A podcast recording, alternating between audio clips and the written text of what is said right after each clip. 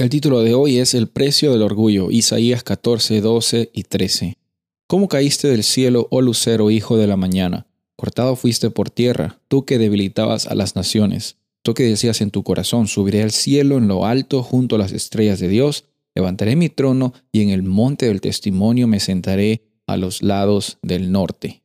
Bueno, más adelante habla sobre cómo es que este lucero que el principio, otra vez, eh, como vimos el día anterior, se refería al rey de Babilonia, eh, ahora se aplica a una realidad más grande, a el, el líder de, de esta rebelión del pecado que era Satanás. Y cómo es que por la experiencia de la oposición que Satanás tenía por parte de Dios, también se ejemplifica en la oposición de Babilonia contra el pueblo de Dios. En la Biblia encontramos bastantes temas que que compiten uno contra otro. Por un lado está eh, Jerusalén y la Nueva Jerusalén y también eh, e, encontramos Babilonia y, Babel, por así decirlo. hay una, una lucha entre estas, dos, entre estas dos fuerzas, entre estas dos realidades, una forma de vivir.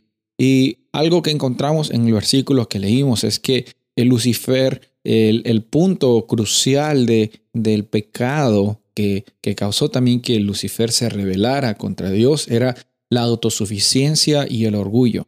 El orgullo tiene eh, un poder y, devastador. El poder devastador del orgullo involucra también en que nosotros nos ceguemos ante la realidad de que eh, todo gira alrededor de nosotros, de que merecemos más, de que es injusta la vida por, porque tú mereces más que otra persona. Estás en el juego de compararte que piensas que porque tienes una o dos cualidades buenas mereces más que la otra persona, que los demás no merecen ser eh, eh, exitosos en la vida, solamente tú.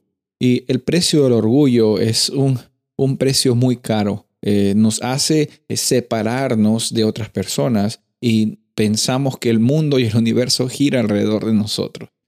Jesús nos muestra que el poder que Dios tiene no lo usa para beneficio propio. ¿Por qué? Porque el reino de Dios no consiste en construir fortalezas o en hacer cosas para que nosotros tengamos una deuda con Dios.